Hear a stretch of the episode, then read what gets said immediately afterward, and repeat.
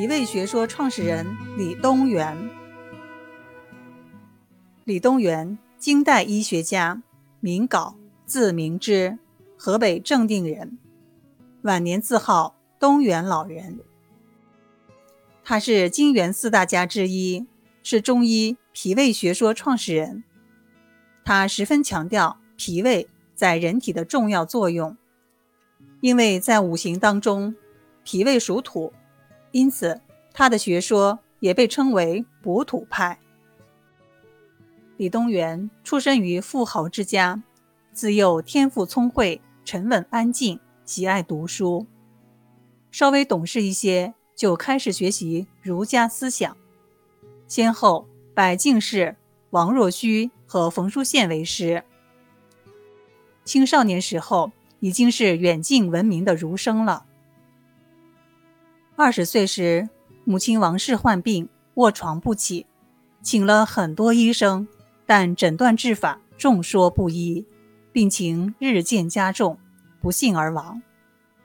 李东垣痛悔自己不懂医而痛失生母，于是立志学医。当时易水的张元素是燕赵一带的名医，李东垣求医心切，不惜离乡四百余里，捐千金拜其为师。凭着他扎实深厚的文学功底。经过数年的刻苦学习，尽得其学。李东垣生活在兵荒马乱的年代，时有瘟疫流行。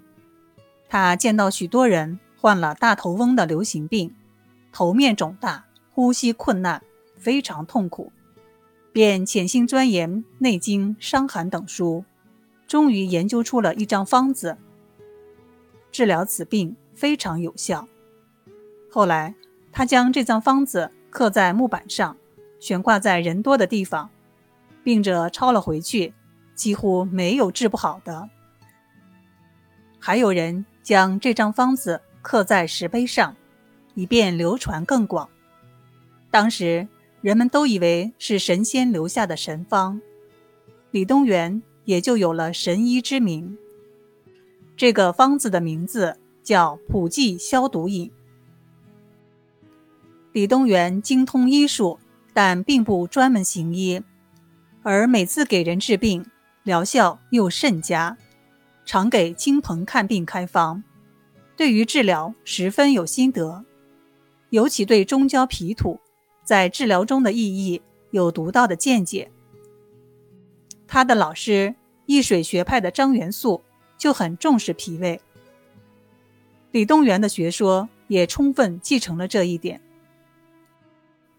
李东垣是富家子弟，平时交往的多是一些有权有势的贵人，他们养尊处优，高粱厚味，易伤脾胃，所患疾病多属此类。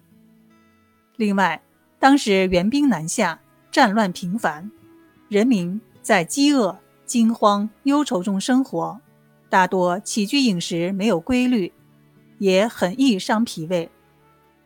鉴于此。他认为只读古方是不够的，必须面对新的社会现实，分析病人的特点来研究方药。这也是他建立脾胃学说的社会条件。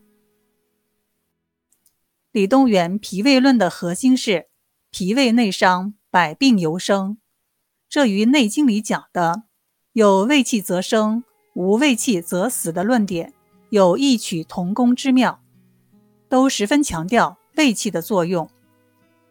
同时，他还将内科疾病系统的分为外感和内伤两大类，这对临床上的诊断和治疗有很强的指导意义。对于内伤疾病，他认为以脾胃内伤最为常见，其原因有三：一为饮食不节，二为劳逸过度，三为精神刺激。另外，脾胃属土居中，与其他四脏关系密切，不论哪脏受邪或劳损内伤，都会伤及脾胃。同时，各脏器的疾病也都可以通过脾胃来调和濡养、协调解决。但他绝对不主张使用温热均补的药物，而是提倡按四时的规律，对实性的病邪采取汗、吐、下的不同治法。他还十分强调运用辨证论治的原则，强调虚者补之，实者泻之，不可犯虚虚实实的错误。这样就使他的理论更加完善，并与张子和宫中求补、宫中兼补的方法不谋而合。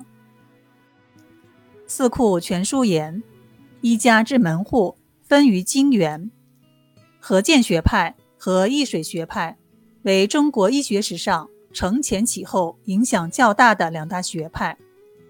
李东垣为易水学派的中流砥柱，他学医于张元素，但对后世的影响可谓在元素之上。传奇学者不仅有其门人王浩古与罗天益，朱丹溪虽为何建学派的三传弟子。但其学说在某些方面也受李东垣学说的启示。明代以后，薛立斋、张景岳、李中子、叶天士等医家都曾对李东垣的学说敬仰研习，并在此基础上有所发展，自成一家。